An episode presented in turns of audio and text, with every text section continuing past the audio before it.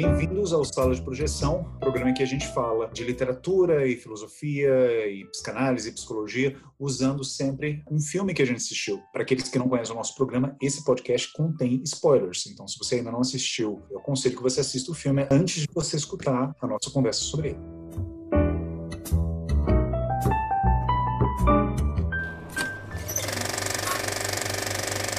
Esse é o primeiro filme do Darren Aronofsky que a gente vai discutir aqui no Sala de Projeção. Outros filmes dele. É Pi, Hacking para um Sonho, Lutador, com Mickey Rourke, né? O filme que marcou a, a volta né, do Mickey Rourke. Ele já foi embora de novo, né? Até onde eu sei. Deixa eu ver. Cisne Negro, que deu Oscar para Natalie Portman. E agora esse Mother, com Javier Bardem e Jennifer Lawrence. André? Tá ó, faltando, desculpa, interromper, só faltando na filmografia dele, inclusive eu vou falar desse filme também um pouquinho, é o Noé, ele fez Noé antes do, do Mother. Sim, sim, é mesmo, perfeito. Ele fez Noé antes do Mother. E ele também fez um filme com o Hugh Jackman e com a Rachel Weisz. Como era mesmo o nome desse filme? Em português é Fonte da Vida, eu acho. Ele tem muita gente que ama e muita gente que odiou, mas tem defensores. Bom, mas não vamos falar desse filme hoje, a gente vai falar do Mother. E André, que diabos se passou na sua cabeça para você recomendar esse filme?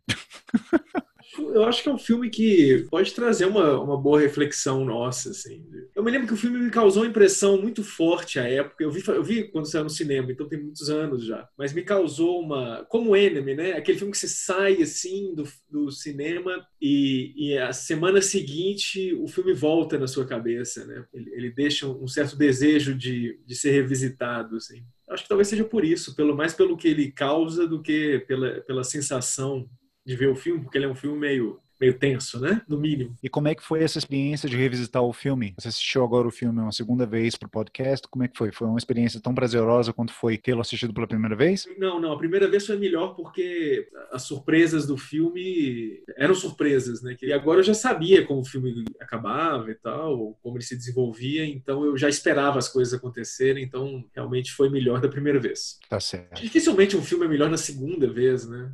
Ele pode acrescentar a primeira experiência, mas ser melhor, eu acho que eu nunca tive essa experiência. Por exemplo, um filme que todo mundo ama a segunda vez e acha meio mais ou menos a primeira é o Big Lebowski. Sim, eu acho que, assim, dos filmes que a gente conversou até agora, o próprio Enemy, a primeira vez que eu assisti o filme, eu gostei. Uh, agora que eu reassisti o filme pro, pro nosso podcast, eu gostei ainda mais dele. Eu achei ele ainda mais surpreendente, ainda mais bonito de se ver também. Eu achei fantástico. Foi, foi um filme que eu gostei muito de reassistir. Diego, fala aí do Mother. Você assistiu o filme uma vez, duas vezes, três vezes, gostou? Gostou da primeira vez, não gostou da segunda vez? Como é que foi essa experiência para você? Eu assisti a primeira vez o filme no cinema e eu lembro que na própria na época do lançamento do filme já tinha muita polêmica, né? Porque ele ele estava sendo muito criticado, estava tendo uma nota muito baixa no Rotten Tomatoes, né? Naquele site e estava sendo considerado um filme assim de, de última categoria e estava perdendo bilheteria por causa disso, né? lembro que teve uma discussão sobre se, se realmente o, o Rotten Tomatoes, né? Se realmente uma, uma síntese de todas as críticas e o número que dá no final, se isso realmente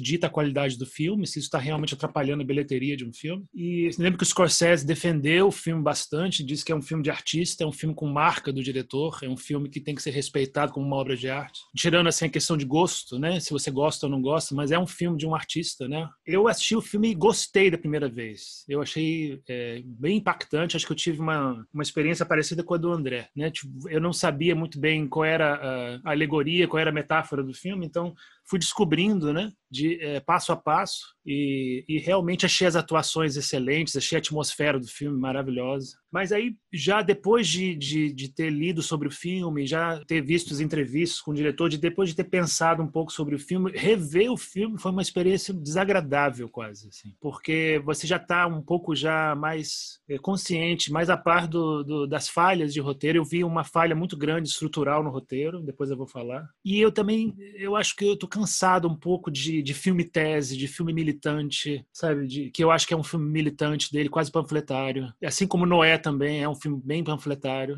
né? De mensagem. E achei também o, o final do filme muito, é, assim, para ser cinema de impacto, né? Meio para chocar, meio literal demais, assim, sabe? Então Aí eu, eu, realmente fiquei meio puto, até passei o final meio para frente, assim, até a cena final. Gustavo, o que, você achou do filme? O que, você achou do Mother? Ah, quando eu assisti, eu, eu detestei, achei uma experiência chatíssima. É, ele é uh, angustiante de um jeito ruim, não é, uma, não é um suspense legal, é um angustiante de tipo, puta merda, sai dessa casa, vai embora, larga esse cara, acabou. E aí eu fui ler depois que terminou, né? Eu fiz, ah, vou ler sobre o filme. Vai que é que nem lá o do, do Farol Encantado, vai que depois quando você lê sobre, ele fica legal. Aí eu fui ler e aí eu li, fiquei lendo lá uns, uns fóruns de discussão sobre, sobre o filme e depois de ler, eu vi que realmente é uma bosta o filme. Piorou muito depois que eu li as teorias sobre o filme, conseguiu ficar muito pior. Porque que coisa ruim assim,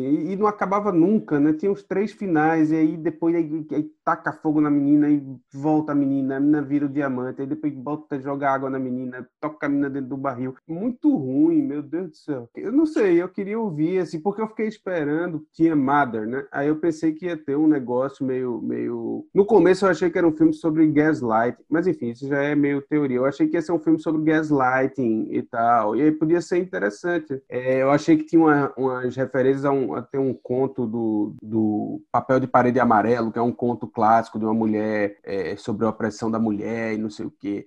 E o Diego tinha me falado que ele era panfletário, eu, eu achei que era panfletário nesse sentido, né? Assim, é de, ah, vai ser um negócio sobre, sobre é, feminista e tal, não sei o quê. E aí eu fui ler e era muito pior. A interpretação definitiva e melhor desse filme não vai ser nada que se leu, vai ser aqui nesse podcast. Grande André, então, defina você que é o nosso querido terapeuta em ação. Qual então, que é? que é a definição de gaslighting? Gaslighting seria uma. Esse nome vem, na verdade, de um filme, inclusive, né? De um filme é. americano, se não me engano. Eu não sei se o filme tem esse nome. Tem, chama. chama Gaslight. É, porque parece que os personagens desse filme havia um homem, não sei se era o marido da, da, personagem. Eu vi, esse, eu vi esse filme, eu vi esse filme. Então, porque ele, ele começa a, a jogar com, com essa, essa personagem mulher, que é a mulher dele, e ele, e ele leva ela a crer que ela está louca, né? Então ela não sabe se as coisas que ela acha no filme. Eu não, eu não sei se eu vi esse filme, mas enfim. Então seria essa prática, né? Que, que seria. Geralmente o, que se dá de exemplo é o homem fazendo com a mulher, né? Por isso que o Gustavo pensou no, nesse filme. Que é o cara falando: olha, não, isso daí que você está falando é, é loucura, você está é tudo errado, etc. Então, seria essa prática de você, me corrija se eu estiver errado, Diego, se você tiver uma outra interpretação, isso, achar que a convicção da outra pessoa é, é, é uma loucura, etc. E a pessoa começa a se questionar se ela realmente está certa ou não. Por exemplo, é, uma coisa, num, num, dia o marido ele, ele dá um grito com a esposa, quebra um prato e no dia seguinte ele fala: Não, isso não aconteceu. Eu não fiz nada disso, não perdi a cabeça. Você tá doida? Não fiz nada disso. E eu ouço muitas mulheres acusando homens disso, né? É curioso. É, é mais, é mais comum a gente ouvir situações em que o homem, né, ele faz esse gaslighting com a, com a mulher no casal do que o contrário, né? Engraçado isso. Sim, não, mas é essa, essa definição mesmo. Né? Eu acabei de ver aqui na internet, né? Gaslighting né? é uma forma de manipulação em que você faz com que a outra pessoa questione a própria sanidade. E, e de fato, assim, não, não tem nada na própria definição que diz que necessariamente é algo que os homens fazem com as mulheres, mas uh, todos os exemplos que eu também vi né, de gaslighting sempre foram dados por mulheres, né? Se questionando o comportamento dos homens. E isso vem de um filme de 1944 com a Ingrid Bergman e o Joseph Cotton chamado Gaslight. Né? Agora não sei como é que esse filme se chama aqui no Brasil. Eu acho que ficou mais associado com homem fazendo com mulher, porque também usa um pouco o negócio da histeria, entendeu? Você está sendo muito dramático. No filme, eh, eh, nesse filme agora, no Mother, eu pensei nisso porque era isso, o cara convidando o povo para ficar na casa, o cara falando que queria ter filho, falando um monte de coisa que para ela era absurdo, tipo assim, pô, você vai convidar alguém para ficar aqui, me pergunta antes. What's wrong? Why would you do that without asking me? Do what? Invite them to stay. Ou, ah, você nunca falou que queria ter filho, agora você tá falando. Então ela começa a questionar, tipo, eu, eu tô maluco, esse cara tá fazendo um monte de coisa que ou eu não entendi nada do que tá acontecendo, ou ele tá louco. Então ela acaba puxando para si a, a, a, loucura, né? Como se ela não tivesse, é, como se fosse culpa dela de alguma maneira. E o cara meio que contribui nisso porque ele fica o tempo todo, não, não tá acontecendo nada, qual é o problema? Eles não têm para onde ir, eles vão ficar aqui. É como se tudo fosse muito é. normal, quando na verdade nada é ele é normal. Fala com, ele fala com uma convicção, né? Que parece que a personagem não tem essa capacidade Eu acho que talvez um pouco da, da sensação ruim que a gente tem assistindo o filme é porque você, a gente se sente gaslighted também, né? eu fiquei me sentindo, porra, dá na cara dele, sai de casa, vai, vai, vai morar com a tua mãe. O, o que é que tem? Dá muita agonia você, você ver ela, ela ficar dentro ali presa naquele negócio. Gustavo, você quer começar então? Falando do filme usando essa chave interpretativa do gaslighting? Eu acho que Ou... o melhor seria o Diego, porque se eu estou imaginando o que ele vai falar, que é a interpretação que, que, tá, que rola na, no, nos fóruns de discussão e tal, que é a interpretação que inclusive eu acho que foi validada pelo diretor e pela Jennifer Lawrence, que é a mulher do diretor, né? Então vamos lá, Diego. Fala aí da tese. Oh, uma responsabilidade agora. então, é, eu acho que eu vou, faz, vou falar um pouco sobre o filme também é, à luz do, do Noé. Uma, vou fazer uma, uma tese, porque eu acho que os dois estão em companhia. São, são dois filmes que têm praticamente, quase, grosso modo, assim, a mesma tese. O, o Darren Aronofsky, eu vendo os dois filmes assim no mesmo dia, eu assisti no mesmo dia, né? Mother e depois Noé. Para mim, o Darren Aronofsky, a grande preocupação dele, o que ele quer expressar, se ele é um artista e ele quer expressar algo, ele quer expressar o medo, o pavor que ele tem do mundo acabar, por causa do global warming e por causa da, do comportamento destrutivo e predador do homem do homem em geral. Então ele realmente acha que o mundo vai acabar e o, e o planeta vai pegar fogo e acabou. E por causa do e nós somos os culpados. E essa mensagem está bem presente no Noé, tanto Noé é bem claro isso, super claro. E na em Mother também, eu acho, eu acho que em vista do, do que todo mundo disse em entrevista, né? Na verdade, os personagens, eles são deliberadamente alegorias, né? Eles são peças de, alegor, de uma alegoria que o Aronofsky tentou fazer. Então, Javier Bardem é o, o homem, né? O poeta é Deus. A Jennifer Lawrence é a natureza, né? A, a, a parte feminina da divindade. E o Javier Bardem é a parte masculina. Adão, a, Michelle Pfeiffer Eddie Harris são Adão e Eva, e os filhos são Caim e Abel, e aquela casa é o paraíso. Então, essa é a alegoria que ele quis montar, que ele quis fazer. E eu acho que já tem uma falha muito grande, porque para você fazer uma alegoria boa, perfeita, o que se passa entre os personagens tem que refletir a relação que da alegoria no mundo das ideias. Então, se você postula que o mundo é governado por duas divindades, uma feminina e uma masculina, as duas têm poder.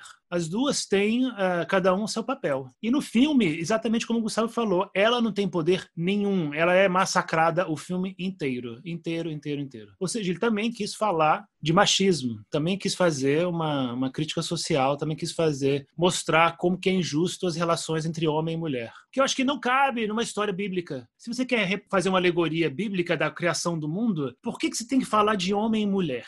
Sabe? Como se ele tivesse assim, ah, eu acho que eu vou fazer um filme e eu vou mostrar que se a gente tivesse o mesmo respeito, a mesma adoração pela deusa do que a gente tem pelo Deus homem, a gente estaria bem, estaria tudo resolvido. Não existiria fanatismo religioso, não existiria predação da natureza, destruição da natureza, né? global warming. Se a gente respeitasse e prestasse atenção e, e respeitasse a mulher, a natureza feminina. E eu não sei, tem vários erros, problemas com isso, sabe? A natureza, se você pensar bem, ela, se, se ela realmente é uma divindade, sabe?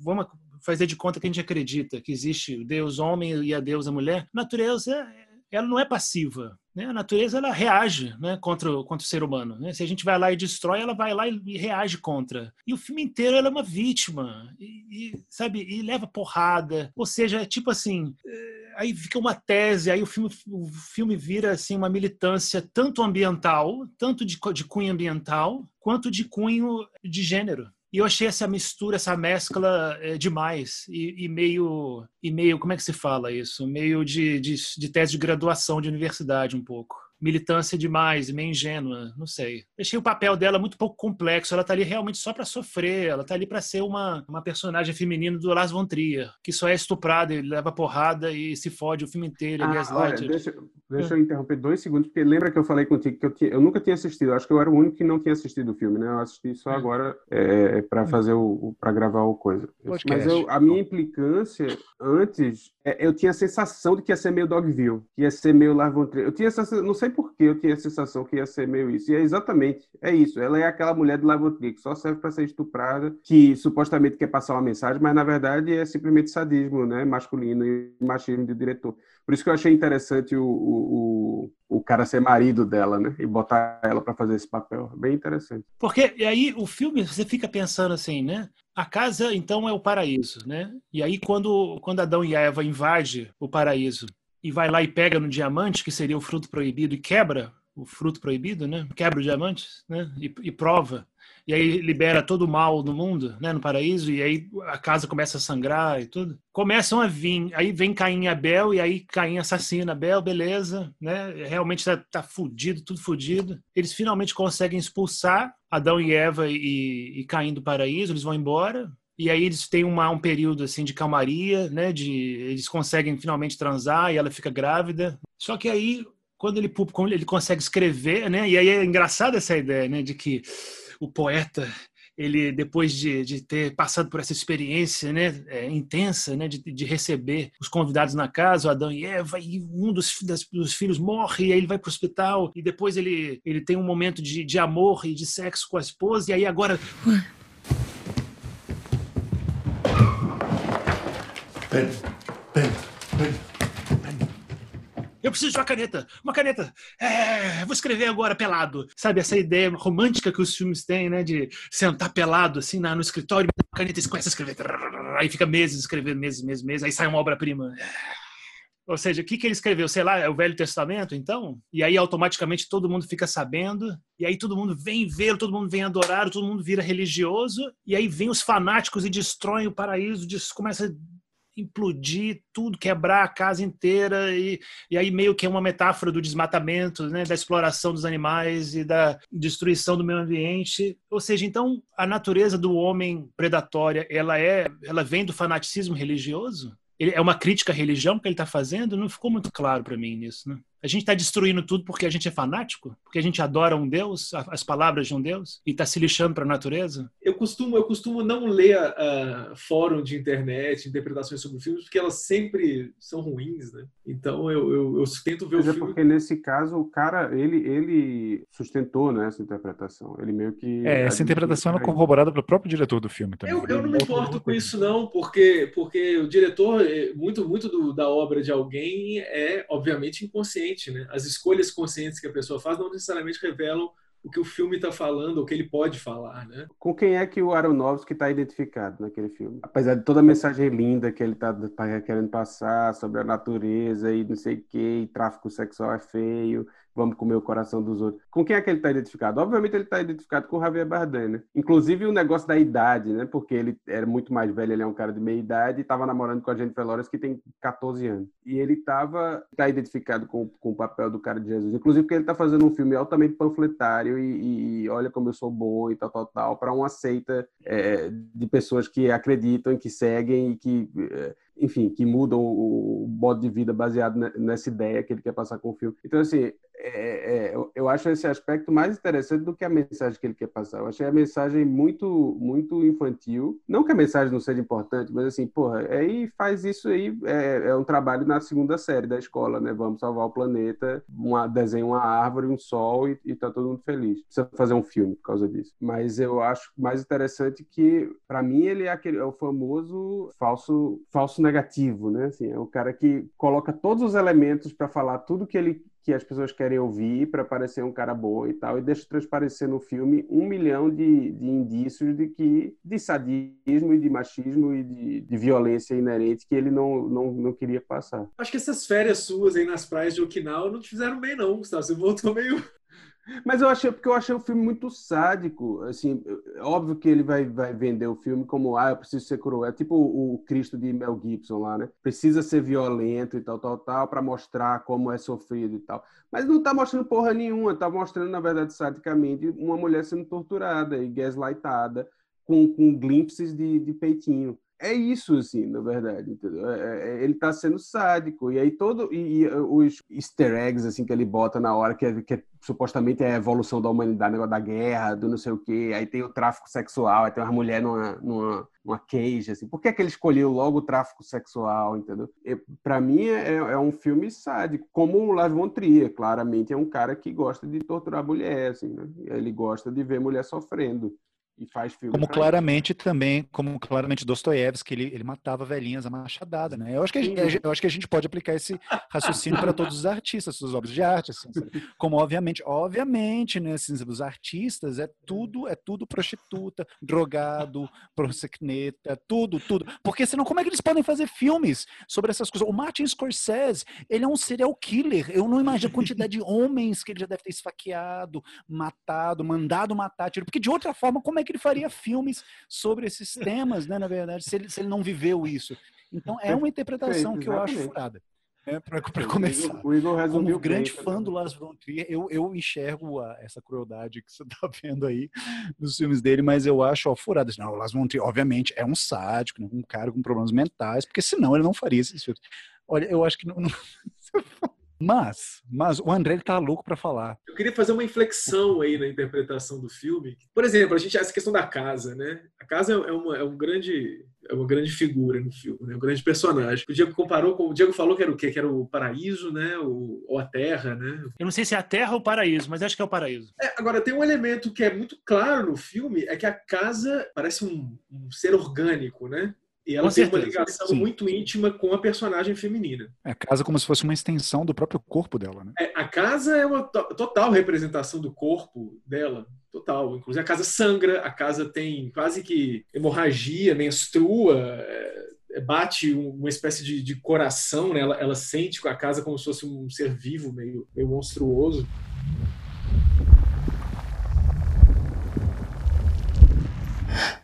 Então tem esse elemento da casa e ela que, que é, é essa simbiose, né? Que aí já, já tira um pouco dessa interpretação que a gente está dando de panfletário, etc. Que vai, vai explorar a relação dela com o próprio corpo, que é uma coisa que para mim ficou muito evidente a primeira vez que eu vi o filme. A atriz é, é uma atriz muito sedutora, né? Não está assim no filme, né? Mas ela é, ela é uma muito sedutora, muito bonita, o corpo bonito e tem, tem um elemento da sexualidade que parece que ela não percebe. Tanto que tem um momento em que aquela a, a Michelle Pfeiffer, né, vira para ela no, no velório lá do, do filho, não é velório, né, mas depois que o filho morre, e fala: ah, você vista pelo menos alguma coisa decente e tal. Why don't you at least put on something decent? E é o momento em que ela se percebe. Ela olha para o próprio corpo e vê que ela estava mostrando o corpo e a sexualidade, que até então ela não tinha visto. Então eu acho isso muito interessante no filme. Agora levando para os nossos temas psicanalíticos aí, né? Que é a sexualidade, ela é reprimida o tempo todo, do começo do filme até, vamos dizer assim, até o momento em que ela fica grávida, inclusive. Que é o, o casal não não vai para a cama, né? É um casal estéreo nesse sentido, assim, né? Da, da sexualidade. Eles não falam disso, ela não consegue, ela não demonstra desejo por ele, ele não demonstra desejo por ela, sexual. O, o casal mais velho, né? Que é que o Diego falou aí que seria o Adão e Eva, né? É que um cara, um cara morrendo de câncer, tossindo, com ferida no corpo, e a Michelle Pfeiffer, já é uma senhora no filme, apesar de ter, ser muito poderosa, assim, né? Ela tem uma ascendência sobre a menina. E eles trazem essa questão da sexualidade de forma muito escrachada para ela, né? Então, então já, já existe isso no filme. Existe o corpo e a sexualidade, que são, acho que são temas bem básicos. E, e se o, o diretor quis ou não fazer isso de propósito, ou se está no meio do, do, do que eles, do que vocês estão chamando de panfletário, não importa, porque o filme mostra isso de forma clara, assim. E, e eu queria saber o que vocês têm para falar disso. Eu acho interessante essa questão do, desse casal que chega no filme no início, né? Que é, eu esqueci o nome daquele ator careca lá que fez o Ed Harris. Ed Harris, Ed, Ed Harris, Harris. e Pfeiffer, eles, eles chegam e já apresentando muitos temas, assim, né? E invadem a casa, começam a morar na casa, etc. Então, eles representam essas forças primordiais que, que, que vão combater um pouco essa estrutura da casa, que também foi uma outra coisa que eu, que eu vi na casa, é a menina constrói a casa, constrói não, né? Ela, ela reforma a casa, ela pinta a parede, ela está reformando tudo sozinha. Então, essa casa pode ser também uma, uma uma forma de metafórica de dizer de uma de uma estrutura neurótica que ela tem para para prender o cara nessa estrutura dela, para ser só ela e ele, né? Em vários momentos do filme você vê que ela quer que seja o mundo seja ele e ela dentro daquela casa. Não, que, que, nada de perigoso venha, nada arriscado venha incomodar isso. Mas isso tem um custo também, que o cara ele, ele não cria, ele está preso num relacionamento em que ele, ele fica todo, sempre nervoso com isso. Você vê que ele tem um incômodo com isso, que ele não consegue escrever uma palavra. Então, é, essa estrutura de relacionamento deles impede que ele seja criativo e que ele seja é, viril ou que ele seja é, fecundo, né? Impede que ela também seja. Ela não quer saber Ou eles não falam da questão, por exemplo, de ter filhos. Apesar dela estar numa idade apropriada para aquilo, ela demonstra depois que tem o um desejo. Quando a Michelle Pfeiffer traz isso para ela, então essas questões são trazidas por essa mulher mais velha, que é uma figura um pouco materna também para ela, né? Questiona, fala, ah, mas você não quer ter filha, etc. Blá, blá, blá. Então tem muita coisa no filme interessante para a gente trabalhar assim, que sai totalmente dessa ideia do panfleto. A gente pode pensar nessa questão do Caim e Abel também, mas eu queria deixar vocês falarem antes. A Michelle Pfeiffer é a melhor coisa do filme, né? A melhor personagem, achei espetacular na hora que ela chega hum. ali. É, mais até do que o, o, o careca lá, que também é, é, interessante, mas, mas a Michelle Pfeiffer é, é fantástica. Eu achei, inclusive, que ela ia ser a Mother, né? E aí eu achei que ia ser um negócio psicanalítico bom, assim. Quer dizer, óbvio, porque eu, eu me interesso mais por, por tema psicanalítico do que tema ecológico, sei lá o quê. Mas ela é muito bom quando ela chega. E assim, eu achei que ia ser meio que uma representação também dessa triangulação histérica, né? Tipo, uma mulher lá, tipo, pensando em ser mãe, ser mulher, o cara não come ela, e, e aí chega a mulher e o cara, né? Assim, tendo uma relação sexual plena, e um casal fantástico, um casal que se ama. No começo, inclusive, eles dão a entender que eles se encontraram recentemente, né? E aí ele fala que tem dois filhos, e ela meio que dá um choque, tipo, porra, ainda estão dando essas linguadas que ele dá um beijo de língua também um pouco excessivo mas aí ele abandona, né? Ele abandona esse negócio porque ele quis fazer aquele circo lá do, do muito pouco sutil de, de ficar entrando soldado explodindo a cabeça dos outros, é, fazendo lá o, o negócio do, da coisa de cinzas e tal. Que eu achei bobo, entendeu? Porque podia, ele podia ter feito o, o, o mesmo ponto, mas mantendo a alegoria. Eu acho que é um pouco isso que o Diego fala, que ele tem furo no roteiro é que ele quis colocar muita coisa, é, ele quis colocar tudo, entendeu? E, e, aí se perdeu, ele não, não conseguiu abrir mão, porque aí beleza, era lá o Antigo Testamento, então, tá, era Adão e Eva, Caim e Abel, não sei o quê. E aí ele passou muito tempo nisso, e de repente, do meio pro fim, ele teve que juntar Novo Testamento, Jesus nascendo, canibalismo, é, tráfico sexual, petróleo, teve que juntar polícia, polícia, boate, polícia. tantos, tantos, tantos. Cara, quando entrou a polícia, eu achei aquilo absurdo. Nossa. Exatamente. Mas posso, só uma, posso fazer só um parêntese rapidinho? O, esse negócio que o Ed Harris entra no filme com, com, uma ferida aqui nesse lado, né? Que o André mencionou. Não é a costela que ele perdeu para fazer a Michelle Pfeiffer? É, agora por que é que ele vomita um galeto? Não, e o que, que é aquele, aquela bebida de ouro que ela toma? aquele pozinho. O que, que é aquilo? Também, né? Também não sei. O que, que é o galeto? Agora o galeto e entra na, na, privada. Que porra é aquele galeto? ah, que galeto.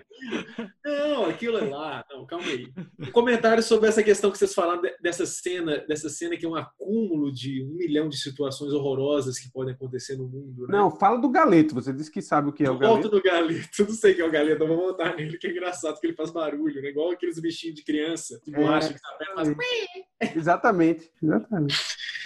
Não, então, o, o, filme tem muita coisa estranha, assim, para causar um certo mal-estar, né? Também, e, e coisas enigmáticas. Mas essa, essa cena me incomodou muito que vocês falaram, em ter uma sucessão de terroristas, é, assassinatos, polícia entrando, manifestação, etc. Tudo em um espaço muito curto de tempo, tudo invadindo a casa. Isso me incomodou também quando eu vi, mas a única maneira que eu tive de interpretar essa parte hiper alegórica e não ficar com raiva do filme foi o seguinte, porque quando que acontece isso? a mulher está grávida. E é no período, no período em que ela, prévio a ela ter o filho. Então, o que, que seria isso? Seriam representações gráficas de tudo e fortes, de todos os medos que passam pela cabeça da pessoa que vai ter um filho. Falar, caralho, eu vou jogar meu filho nesse mundo em que acontece esse tipo de coisa. Todas essas coisas. Então, esses medos de tudo que você vai jogar a criança num mundo em que tem isso, ataque terrorista, etc, etc, etc. E a, eu imagino que uma mãe, né, ou uma, uma, uma, grávida, né, que vai ter um filho, ela fica muito preocupada. Enfim, então essas cenas aí para mim foi isso, assim, essa representação gráfica dos medos, temores, receios que tem alguém que vai ter da vida, né? E... Eu achei a interpretação do André muito melhor. Eu preferia não ter lido o, o cara falando, porque aí sim, aí é um filme não tão sutil, mas um pouco sutil e um pouco mais simpático a ela, porque eu achei que para um filme que é pro planeta Terra, Mãe Terra, né? Que seria isso, a Mãe Terra. Um filme pró Mãe Terra, a Mãe Terra só faz tomando, né? Ele, ele não tem nenhuma simpatia pela Mãe Terra. Eu quero ter o um mínimo, né? Assim, pelo amor de Deus, pelo menos me dá um, um alívio. Eu sei que eu sou ruim, mal, o ser humano é, é, é, é mal, destrói as coisas e tal. O, o, o, gaslighting do começo, assim, do cara entrando lá e o cara convidando e ela é assim invasão da, da casa dela, né? Essa invasão do espaço psicológico dela, assim, a casa dela, que ela tava cuidando com todo carinho pro cara, do casal, e de repente começa a chegar, e chega esse outro cara, médico, sei lá o que, pesquisador, aí daqui a pouco chega a outra mulher, e os dois começam a, a, a, a, ter uma vida de casal dentro da casa dela, né? Assim, isso eu achei bem, bem triangulação histérica, assim, bem interessante psicologicamente e tal. E aí até quando entram os irmãos lá, e um mata o outro, não sei o que, até aí eu, eu achei que tava tava um suspense meio interessante, você fica querendo saber o que é. Mas aí, de repente, vira o Domingão do Faustão, entendeu? Começa a entrar gente dentro da casa pulando, barulho, guerra, bomba, cabeça explodindo e não sei o quê, e ao mesmo tempo ela, ela querendo parir e tal. Eu achei que ele meio que quis fazer dois filmes, talvez, num, num filme só. Pensando nessa questão da... Por que, que a Mãe Terra quer que a casa seja só para ela? Né? e para ele. E pensando nisso, né? Porque ela realmente ela batalha, a grande motivação do personagem é que ela quer ficar sozinha com o marido, o filme inteiro, né? Ela é o grande desejo dela, né? É de ter filho e ficar só, mas principalmente de ficar sozinha com ele. Por que, que ela tem tanto horror a ter convidados na casa? Por mais que realmente sejam todos os convidados claramente uns filhas da puta, né? Os piores hóspedes possíveis, né? Hóspedes dos pesadelos. Por que, que ela teria essa motivação, né? Aí fiquei pensando no filme, né, que a gente viu do Farol Encantado, né? The Lighthouse talvez seja uma coisa parecida, né? Talvez se aquela casa é o paraíso, não é o espaço do homem, é o espaço divino. E, e talvez o Aronofsky também queira ter, também pudesse ter passado pela cabeça dele de querer dizer isso, né? De querer dizer que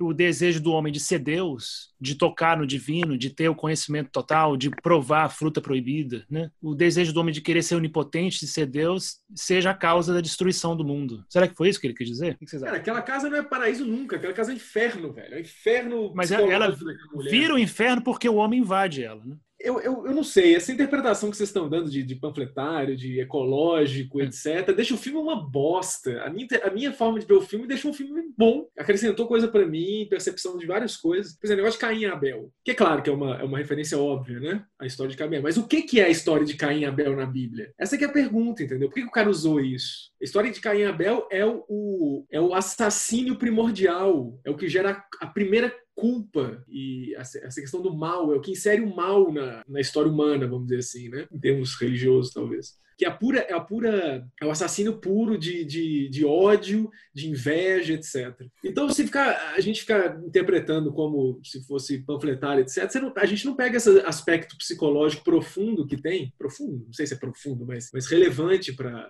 a existência humana e que deixa o filme muito mais interessante, vocês não acham, não? Acho que a interpretação é, de longe é melhor, o Gustavo falou. O André está certíssimo. A interpretação do André deixa o filme muito mais interessante. Eu acho que o André você estava aqui antes? Não, você não estava aqui quando, quando eu conversei com o Diego. É, para mim, eu não consegui assistir esse filme. Eu achei esse filme um suplício, porque eu não conseguia tirar essa chave interpretativa da minha cabeça. O tempo todo eu ficava pensando que Javier, que Javier Bardem era Deus, Jennifer Lawrence era deusa mãe, que foi esquecida e torturada pela humanidade, e Sim, claro, assim, os personagens que aparecem ao longo do filme são é, análogos a outros personagens é, bíblicos, né? Caim, Abel, Adão e Eva, bom, enfim. Né? E algumas situações também são representativas de coisa, de conteúdos que estão na Bíblia. E é isso, e eu, eu não, não, não consegui fruir a, a, a, o filme em momento algum porque essa essa essa interpretação ficava o tempo todo na minha cabeça. Mas agora depois que você falou, eu vou eu vou reassistir esse filme. Ele ficou bem isso não, faço não. Não, e essa questão de ele ser Deus também, é porque, por que vocês estão falando isso, né? Porque tem essa questão, né? Ele, é ele, é, ele sobrevive ao ciclo, né? Ele é o criador. Então tem todas essas referências a uma figura divina. Ele, ele fala uma hora, né? Ela pergunta, mas o que que você é, né? Ela tá no colo dele queimada, né? Nas últimas cenas, e ele fala I am I. That's What I am. Tipo, eu sou o que sou, alguma coisa assim. Eu sou aquele que sou. Ou seja, é uma fala de Deus. Mas não é porque ele representa alegoricamente Deus, é porque naquela, naquela posição dela no relacionamento, como muitas mulheres entram em relacionamentos dessa maneira, e homens também, de colocar o outro no lugar da divindade, no lugar do provedor de tudo, no que vai dar tudo para ela, do que vai trazer a perfeição. Por isso que ela quer só ele naquela casa. Ela quer ser suficiente para ele. Tem muitas mulheres que, que, claro, no filme esse relacionamento é levado às últimas consequências de forma exagerada. Mas isso a gente vê no dia a dia. Pessoas que se dedicam ao outro, o cônjuge, o namorado, etc., o, o alvo do amor. Isso é um tema do filme, a questão do amor, né? A Michelle Pfeiffer vira para ela e fala: ai, né? Você realmente ama ele, né? Você tá fudida. Ela fala isso em alguns momentos. Porque o amor dela é esse tipo de amor que coloca é um amor totalmente neurótico, né? Que ao mesmo tempo é narcísico, mas coloca o outro numa posição de, de divino, de um pedestal. Ele está nessa posição, né? Inclusive quando ele produz o, o que seria o livro dele, que nem é um livro, é um pedaço de papel, ele, ele está para o mundo como essa divindade. Ela vê ele dessa maneira, né? Então acho interessante isso daí, ver o filme não como uma alegoria da, do divino, mas na perspectiva dela. Ela é o personagem principal, ela é amável, né? E aí tem, tem vários eu, eu achei, por um momento eu achei, eu, eu acho ótimo essa interpretação, eu acho bem, bem melhor do que a do o que o diretor quis fazer. Eu acho que você está sendo generoso com o diretor, porque ele já admitiu que não quis fazer nada disso. Mas que bom que dá para ver isso, assim, eu preferia ter visto desse jeito. É, foi culpa do Diego, que me falou que era panfletário, aí lascou tudo. Agora, é interessante esse negócio do final também, né? Em que ela, como a gente está falando do tema do amor, né, que a gente em nenhum momento falou disso, que não é o, o amor idealizado que a gente tem, né? É um amor idealizante, talvez, e que traz muito sofrimento. E é, e é curioso como no final, o que que ela. Que é um outro tema do filme, que é o sacrifício. É o amor sacrificial também. Talvez essa questão do divino esteja aí também, né? Porque é, faz parte da lógica da relação ao divino o sacrifício também. E ela, ela o que que ela fala no final do filme? Vocês lembram da última cena em que ela tá já. Ela, eu entreguei tudo e eu não fui suficiente. E aí o Javier Bardem ainda fala assim: não, não, mas você pode me dar mais uma coisa ainda. Ela já tá fodida, a vida dela acabou, o filho dela foi despedaçado, tipo, ela sacrificou a vida toda inteira pelo casal, e no final ele vira: não, não, ainda preciso do seu amor. Enfia as duas mãos no peito dela, arranca o coração dela, né? E aí ela morre definitivamente, né? E ele transforma aquele coração, ele aperta na, nas mãos e transforma no, na pedra que vai possibilitar tudo de novo, né? Com a chegada de uma nova mulher que vai entrar nessa relação amorosa desse, desse, desse sentido. Então, é curioso, coloca o homem numa posição muito, muito ruim, na verdade, né? Porque muitos Mas é homens é se prestam a esse papel, né? E você pensar nela como esse papel arquetípico assim, de mãe é interessante, né? Ela como mãe fazendo tudo isso e dando o cristal que é a base para ele ter o um relacionamento com a outra mulher, depois com a outra, depois com a outra, depois com a outra. Né? Ela, esse sacrifício inicial dela como mãe, é, servindo de, de, de, base quase religiosa assim para todos os outros relacionamentos futuros que vão repetir de certa forma esse primeiro relacionamento. É realmente eu não devia ter lido nenhuma entrevista desse diretor não. Acho que isso tudo que o André está vendo e o Gustavo tinha mencionado no início também da transmissão, isso diz, pode dizer muito sobre o próprio diretor porque acho que todo filme assim que é que é um filme assim que a gente sabe muito bem que o diretor ele tinha um carinho muito grande por esse filme, ele tinha um ideal de fazer esse filme já há muitos anos. Eu acho que isso acaba mostrando muito dele também, né? Dos relacionamentos talvez que ele tenha tido, né? No passado e no presente. Não, não que o Igor fica nervoso, defende o diretor loucamente. Não, mas deixa eu só falar um negócio. Tem uma, uma, uma, coisa que eu achei no começo que ia ser uma referência, que é um conto muito famoso do, do Papel de Parede Amarelo, que é um conto de uma mulher é antigo, não sei nem de quando é, não, mas que é isso, assim, ela, ela meio que. Quem, que, quem que é esse conto? Charlotte Perkins Gilman. É, deixa eu ver quando é. 1892, 1892. 82. Ah, é 1892, exatamente. É, é, é considerado uma obra feminista, da, das primeiras obras feministas e tal, e, e é, é isso, é uma mulher meio gaslighted, assim, ela tá num, num não sei se é num hotel, num, numa fazenda, sei lá, ela tá num lugar meio que de campo, porque supostamente ela tá mal, tá doente e tal, e tá lá para se recuperar, entendeu? E aí ela começa a ver essa, esse papel de parede amarelo e, e começa meio a antropomorfizar o papel de parede, então meio que o quarto ganha vida e tem alguma coisa atrás e tal. E aí ela usa essa coisa do papel de parede para representar isso do gaslighting, do, do sufocamento, de não estar tá conseguindo o que quer e tal, dessa insatisfação. E eu achei que o filme ia ser isso, assim, no começo, né? Que a casa ia meio que representar isso, assim, do, do essa sensação de, de abafamento, de prisão, que é interessante que não é só feminina, né? Que todo mundo tem e tal, mas que ele ia representar através do, do, do, do da personagem dela. E eu achei que podia ser muito interessante, entendeu? Assim, é, é, é, o filme é muito angustiante no começo, mas é uma angústia rica, assim, interessante, porque é aquela angústia de você querer. Você se identifica um pouco com ela no começo, né? Assim, tipo, ela quer falar alguma coisa, mas o cara tá estranho e ela não quer ser rude com, com a visita. Mas aí o cara começa a botar umas coisas tão infantis, tipo o negócio do cigarro, a gente não fuma aqui dentro da casa. Ah, puta que pariu. Aí o cara volta lá fumando.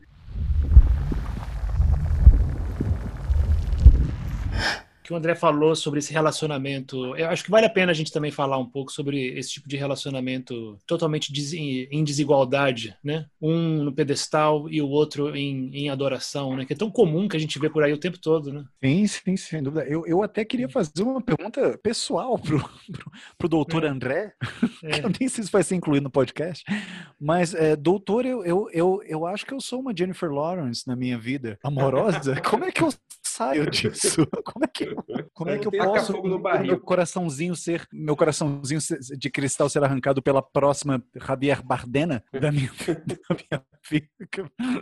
Por favor, doutor André, me ajude. É uma, é uma boa pergunta, porque o filme ele não traz nenhuma, nenhuma redenção, né? O filme ele, ele a, a, mulher no filme, a mãe e tal, ela passa pelo sofrimento do começo ao fim, né? Ela é invadida por tudo, né? A casa é invadida, a casa, o corpo, a mente, tudo é invadido o tempo todo e, e ela tá vulnerável, né? O tempo todo. E ela fica assim até o final, né? O único momento, o único momento em que ela toma as rédeas da situação, são dois momentos. Quando ela tá grávida, ela acorda na cama, põe a mão no, no tórax assim, olha para o céu e, e, tem uma luz bonita, né? É um momento calmo do filme, né? Que é a mesma luz de quando ela tem um orgasmo, né? É, eu, eu, ela teve orgasmo, não lembro. Uma observação nesse ponto, né? Engraçado como mostra realmente um pouco da individualidade do diretor, né? Que ele é absolutamente explícito, né? Quando é para mostrar violência, né? Quando é para mostrar porradaria, é. mas quando os dois fazem sexo, fica tudo branco. Né? Só se começa a se pegar assim, é, mas aí fica branco e acorda de manhã cedo. Aí não pode mostrar, né? Ué, segundo vocês, ele já ela, ela tava namorando com a Jennifer Lopez, com a Jennifer Lopez, não, com a Jennifer Lawrence. quando eles filmaram essa cena, ele devia ter muito ciúme do Javier Bardem. Eu teria. e a segunda cena em que ela está no, no, poder, vamos dizer assim, da situação, é quando ela está com o filho já nascido, né, no colo dela, no chão é. daquele quarto, em que tem, tem até uma situação em que os dois estão em, em oposição, né? Ele quer pegar o filho, né? Tirar o filho dela e levar para os adoradores, porque ele, como tem isso também, né? O, o cara quer, o pai quer se vangloriar do filho e a mãe falo, não, não, é meu. não, é meu, eu sou a mãe. Ela fala, né? Ele fala, mas eu sou o pai, eu posso pegar a criança e fala assim. I'm his mother. E ela é, fica... uma, uma das melhores cenas do filme, né? Essa cena é muito boa mesmo, muito impactante. E aí é o momento em que ela tem, vamos dizer assim, o controle da situação, né? Ela é a mãe, né? Ela tem o. Hum. Que aí os psicanalistas diriam, né? Que ela tem, ela tem o falo nesse momento, né? Eu psicanaliticamente boba falando. Mas. E aí e ela tem medo de perder, né? A criança. Ela fala, não, não vai, não vai levar para eles, não vai levar para eles, tipo, não vai entregar minha criança pro mundo. Eu e ela sou uma coisa só. E aí ela, ela dorme, né? Dorme por um milésimo de segundo e quando ela abre o olho de novo, o filho já está no meio da multidão com, com, o pai, né, com o Javier Bardem. E aí começa todo o desespero da mãe que está entregando o filho para o mundo e, e, não quer aceitar que o filho não seja parte dela, né? Então eu acho que psicologicamente, para a posição da mãe, o filme é hiper é, exagerado, claro, graficamente, mas eu imagino que é mais ou menos isso que se passa, cara. Imagina o, o, te, o temor de uma mãe que teve o filho e vai entregar o filho para os braços de outra pessoa e tal, não sabe o que vai acontecer. Mas você falou, falou, falou e não respondeu a pergunta do nosso, do nosso leitor na carta é, é, falando coisas do coração. O, o, o negócio é que a pessoa tem que estar identificada também. No caso, a mãe é um ótimo exemplo disso, e no filme é isso que o André estava falando, da mãe identificada com a posição de sacrifício. Né? Mas ninguém está nem aí. O inconsciente não quer saber do outro, né? Você faz o que, o que beneficia você mesmo, mesmo que você não perceba qual é o benefício. Né? Quando a pessoa se coloca sempre nessa posição de, de sacrificado, ela acaba exigindo do outro é, é, uma, uma, quase que uma exclusividade é, é, é, emocional, assim, que é impossível, né? Que a pessoa se sinta plenamente satisfeita por esse seu sacrifício. Sendo que o sacrifício é sempre muito mais doloroso e muito mais difícil do que o outro lado. Então, para a pessoa que está do outro lado, é tipo o Javier Bardem. Se ele, se ele escrevesse isso, ou se ele contasse essa história para qualquer pessoa, por, aí entra o gaslighting, né? Qualquer pessoa ia dizer que ela era maluca, né? Porque o que, é que ele ia falar? Pô, veio um cara aqui de meia-noite, não tinha onde dormir, um médico e tal, achou que era um bed and breakfast. Eu só ofereci pro cara dormir aqui, ofereci um chá, ela ficou puta, negócio absurdo e tal. Aí depois no outro dia, pô, eu queria escrever, queria sair para andar e tal, ela achava ruim. Tudo parece muito normal, as coisas que, né, que irritam ela. Mas por que que para ela aquilo é muito forte? Porque ela tá fazendo um sacrifício absoluto, que não é dito, inclusive, né, se não é percebido, é inconsciente, mas ela tá presa nessa posição de sacrifício e de tô fazendo tudo e tal, tal, tal, e sentindo que não tem reconhecimento. E o único pagamento que existe para isso é, eu tenho que satisfazer você. Você tem que demonstrar que eu lhe satisfaço, que eu consigo satisfazer você, para poder ser uma posição de poder, né? E aí, no final, e é interessante isso, bem psicanalítico é, é, é, freudiano de, de cartilha, né? Que aí quando ela tem o filho, é quando ela consegue sair dessa posição, porque aí agora a posição de sacrifício dela é a posição de sacrifício com relação ao filho, né? E aí ela é totalmente diferente, aí ela é a mulher completa. E aí ela pega a faca e esfaqueia. Ela não esfaqueou o cara por causa do Javier Bardem, foda-se o Javier Bardem. Mas com o filho, quando come o filho dela, ela pega a faca, esfaqueia, taca fogo no barril. Aí sim, aí ela foge completamente do, do, do papel sacrificial com relação a ele, porque aí ela tem o sacrifício é, definitivo, né? Que é esse sacrifício realmente completo para sempre, que é o, o, o sacrifício para o filho. Que aí não tem como escapar. O filho não consegue escapar dessa, dessa posição, é muito difícil, é muito mais difícil do que um, do, o marido. Então eu acho que o, o a questão para quem se coloca nessa posição, que eu tô, não sei se, se realmente é o caso e tal, mas é você, é você pensar o que é que você está ganhando psicologicamente dessa posição de sacrifício? Por que é que você acha que o relacionamento deve se basear nesse, nesse sacrifício seu? Então, que você precisa sac se sacrificar de certa forma, que é, é, é, uma maneira muito comum de relacionamento, mas que não, não é, é um pouco desigual, né? Mas qual que seria uma alternativa para isso? Você descreveu muito bem um relacionamento em que uma das pessoas nesse relacionamento acha que esse relacionamento só vai dar certo na medida em que ela se sacrificar pelo relacionamento. Mas esse sacrifício então se faz necessário na cabeça de uma dessas pessoas. Esse sacrifício ele é necessário porque é através desse sacrifício que eu vou conseguir manter o meu relacionamento, que eu vou estar alimentando essa estrutura neurótica em que eu tenho tudo sob controle, tudo vai dar certo porque eu quero que dê certo. Minha pergunta é qual é a alternativa a isso? Porque isso é uma coisa que que, que é muito que está no inconsciente de várias pessoas, né? Assim, essa ideia de que, olha, a minha relação com o meu parceiro, com a minha parceira só vai dar certo à medida em que eu abrir mão de uma série de coisas, de uma série de coisas da minha vida, ou seja, a, a partir do momento que eu me sacrificar, ou sacrificar uma parte da minha vida para que essa relação dê certo. Eu acho que não é alternativa porque não, não, não tem relacionamento certo e errado, né?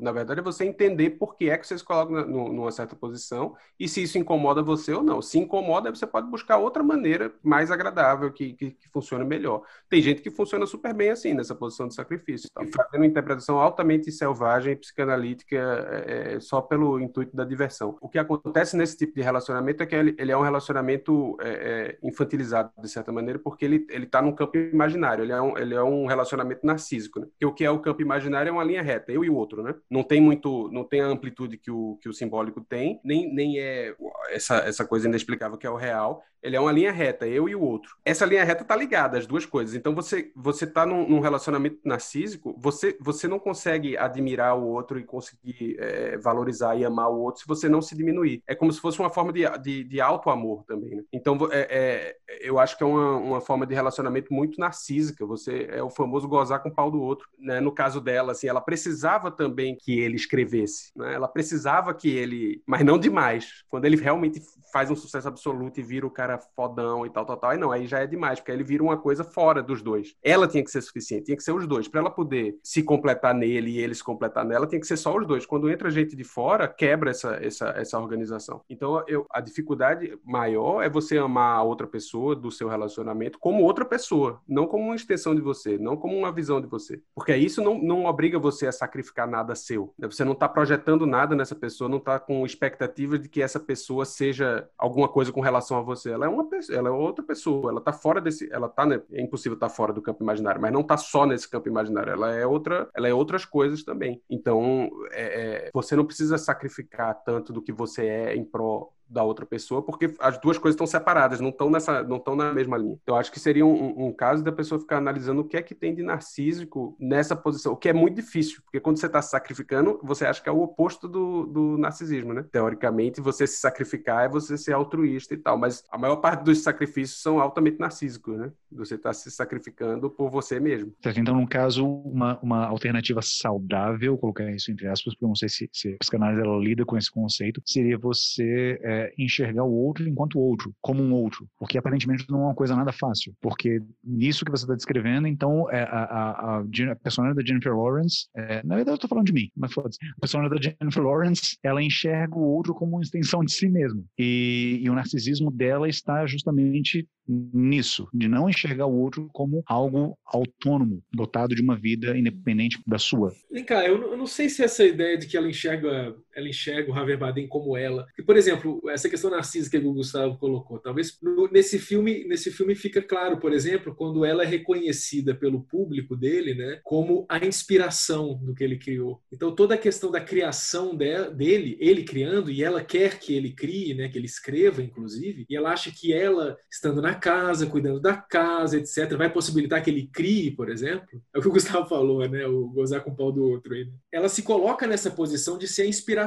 dele, como aquela frase de ah, atrás de um grande homem tem uma grande mulher, uma coisa assim, né? Ou seja, talvez, talvez seja mais nesse sentido, não que ela vê ele como se fosse ela, não, não é uma coisa de espelho necessariamente, né? Não, mas é porque tem que ser para ela, ele tem que criar para ela. Um exemplo grande, só antes de passar para o Diego, um exemplo para mim claríssimo é no caso de, de, por exemplo, mães de crianças com deficiência, por exemplo, ou enfim, mães no geral. O filho, quando melhora para uma mãe, é das coisas mais difíceis que existem. É às vezes mais difícil do que é, o filho doente ou o filho com, com alguma deficiência, enfim. É muito difícil para a mãe de um filho doente, assim, quando é doença mais séria, principalmente, que você consegue reparar mais claramente, assim, o, o, os arrobos de independência da criança e de quando ele demonstra que, que não está sendo limitado pela doença, é muito mais difícil para uma mãe aceitar isso, porque a pessoa fica tão identificada na posição sacrificial, assim, de sacrifício para cuidar e etc, que o, o a, a, quando a criança criança ou, o adolescente, enfim, o filho sai da posição de, de, de, doente, de sofrido e tal, é uma, é uma agressão quase, entendeu? É como assim, eu não estou me sacrificando o suficiente, eu estou fazendo alguma coisa errada. Então é um pouco isso também. Ela, ela queria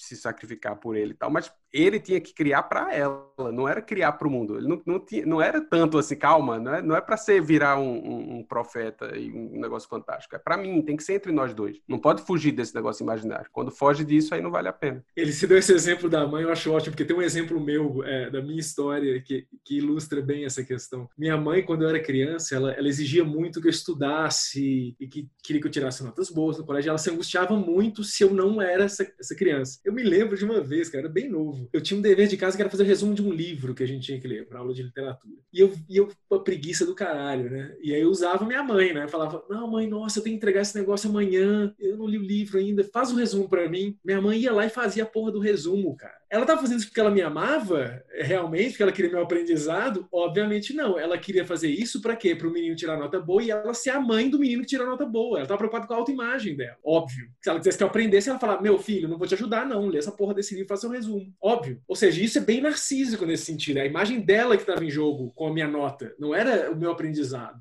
Eu, ainda acho que o, o, que se sacrifica também é, inconscientemente espera que o outro também se sacrifique da mesma forma, ou que pelo menos ame da mesma forma. O, eu acho que o, sacri, o, sacrificante ele sempre tem uma surpresa ruim, ele sempre se, se decepciona quando, quando ele experimenta o amor do outro da maneira que o outro faz, porque é sempre dissonante da maneira que ele faz porque ele não consegue ver o outro como o outro, exatamente como o Gustavo estava falando. Ele e aí é, vem aquele ciclo vicioso de não se sentir amado e vem o medo de ser abandonado, porque o outro não consegue se sacrificar e se expressar e demonstrar amor da mesma forma, né? exatamente fazendo os mesmos atos, praticando o mesmo comportamento. Por isso que é realmente narcísico mesmo. Não, é exato, é, é isso, porque o sacrifício também é, um, é, um, é uma é. forma, é o, é o narcisismo supremo, né? Tanto que a melancolia para a psicanálise análise, a melancolia é o auge do narcisismo. Né? O cara tá lá em casa, não sai de casa, sacrificado, bababá, ele tá se amando loucamente, entendeu? Ele tá exigindo do mundo, tipo assim, eu preciso que o mundo me dê tudo. Por que, que o mundo não me dá tudo se eu tô totalmente me sacrificando aqui, se eu não faço mais nada? É, é um pouco isso, assim, você quando... É, isso é engraçado, no Japão tem isso um pouco, de maneira, como tudo no Japão, de maneira... Japonesa. Japonesa. Formal, né?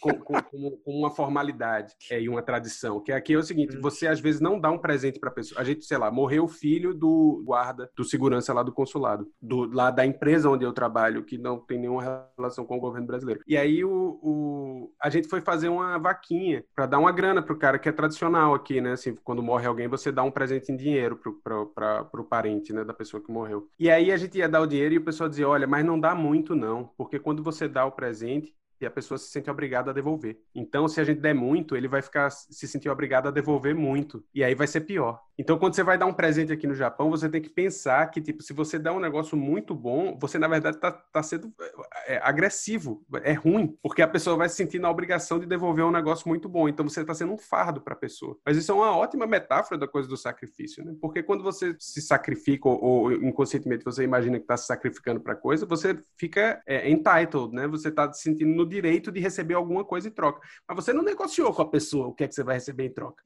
E aí você fica insatisfeito. Porque eu estou me sacrificando, quer dizer, é um sacrifício que não é acordado. Muitas vezes a pessoa nem pediu que você se sacrificasse para nada, é uma coisa que você decidiu fazer. Mas aí você está se sacrificando e você está exigindo em troca uma coisa que talvez, se fosse negociada, a pessoa preferisse que você não se sacrificasse para não ter que dar, porque ela não consegue, é, ou ela não está afim de dar isso, ela quer outra coisa. Por exemplo, a melancolia é, é, é o, o, extremo disso porque você está exigindo do mundo, né? Você está se sacrificando plenamente, você está lá sofrendo, deitado da cama, sem fazer nada, e você está ao mesmo tempo ultra investido narcisicamente, né? Você tirou tudo do mundo e puxou tudo para você e está meio que exigindo do mundo. Agora me paga em volta, mas o mundo não, não paga porque o mundo é externo a você, né? O mundo não, não, não é um, um, não tá na linha reta com você, como as pessoas não estão na linha reta com você. Ninguém vai devolver o seu sacrifício da maneira como você imagina, porque elas não são manifestações do, do, do, do seu imaginário, elas são pessoas, elas têm, elas têm interesse, interesses próprios e fazem negociações próprias sobre o que é que vale a pena. E às vezes ela não, não, não, não tá pedindo seu sacrifício, ela está pedindo outra coisa. Entendeu?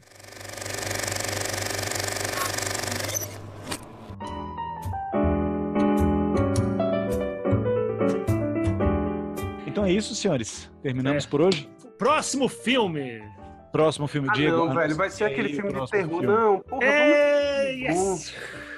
Vamos, Qual é vai o ser a título do minha próximo escolha. Chegou a minha vez. Vai ser a minha escolha. It follows.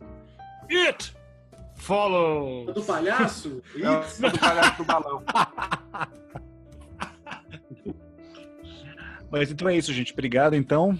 Esse foi o Sala de Projeção. Terminamos, né? Com o André, com o Gustavo, com o Diego e comigo, com o Igor. Boa noite.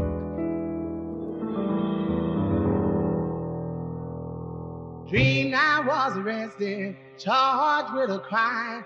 You've got to plead innocent, cause darling, you're not mine. Esse Oh, podcast foi editado por Thiago Vergara.